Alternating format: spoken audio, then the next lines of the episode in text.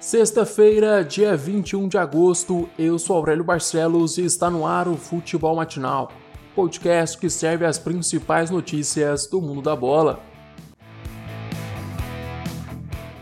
Na Ilha do Retiro, o Santos venceu o Sport por 1 a 0 com um minimício aleatório de Marinho. O camisa número 11 do Peixe tem sido o destaque deste Santos de Cuca. No Brasileirão, Marinho participou de todas as jogadas de gol do time da Vila Belmiro, somando 3 gols e 2 assistências nos 5 gols do Peixe na competição. Com o resultado, o Santos sobe para a quinta posição do campeonato com 7 pontos conquistados. Já o Sport está em 16º com 4 pontos.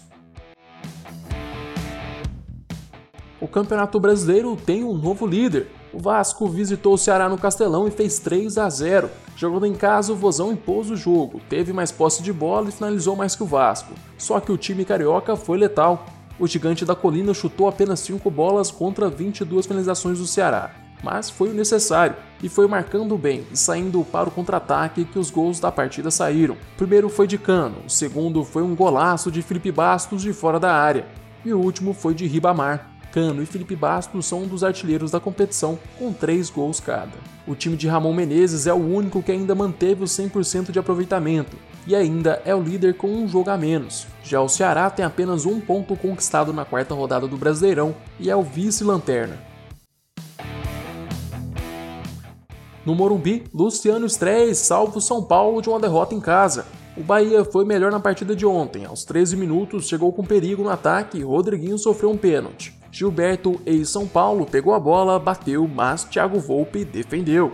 Alguns minutos depois, Rodriguinho deixou Rossi na cara do gol. O camisa número 11 tocou na saída de Volpe e correu pro abraço. Aí vem o dinismo para nos mostrar como eficiência é tudo no futebol. Em casa, o tricolor paulista teve 67% de posse de bola, deu 618 passes durante o jogo, mais que o dobro do time adversário finalizou três vezes mais que o Bahia, mas quem teve as melhores oportunidades foi o time de Roger Machado. Quem salvou o São Paulo de uma derrota de 2 ou 3 a 0 foi o goleiro Thiago Volpe, que além de ter pegado um pênalti, fez mais duas defesas importantíssimas.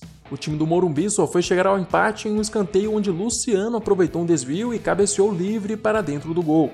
Com o empate, o São Paulo chega a 4 pontos e ocupa a 13ª posição do campeonato. Já o Bahia tem 7 pontos e está em quarto lugar. O Cruzeiro perde pela primeira vez na Série B. No Mineirão, a Chapecoense entrou mais ligada e marcou logo aos 9 minutos do primeiro tempo com o ex-cruzeirense Anselmo Ramon. Apesar de ter chegado mais ao ataque do que a Chapecoense, a noite não era do Cruzeiro.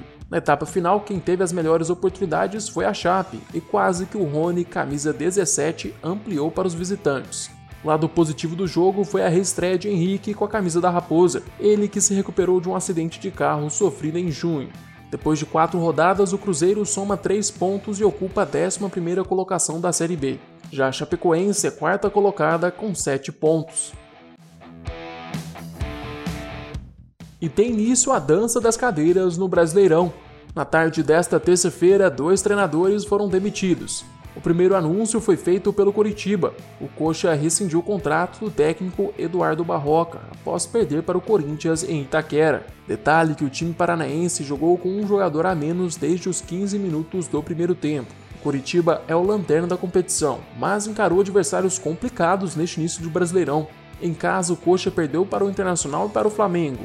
Fora, ele perdeu para o Corinthians e para o Bahia. Barroca deixa o Curitiba após 11 vitórias, 3 empates e 8 derrotas, com 54% de aproveitamento. O Goiás também anunciou a saída de Ney Franco do comando do time. O treinador cai após uma derrota por 3 a 1 frente ao Fortaleza em Goiânia. Apesar de ter conquistado o um empate contra o Palmeiras fora de casa, jogando com 15 desfalques na terceira rodada, Ney Franco não aguentou a pressão. O time goiano soma um ponto no Brasileirão em três jogos disputados.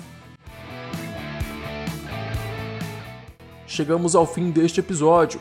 Eu, Aurélio Barcelos, volto amanhã com mais futebol matinal para vocês. Eu te espero aqui às 6 horas da manhã. Aproveite para se inscrever no nosso canal do YouTube e seguir o podcast no Spotify.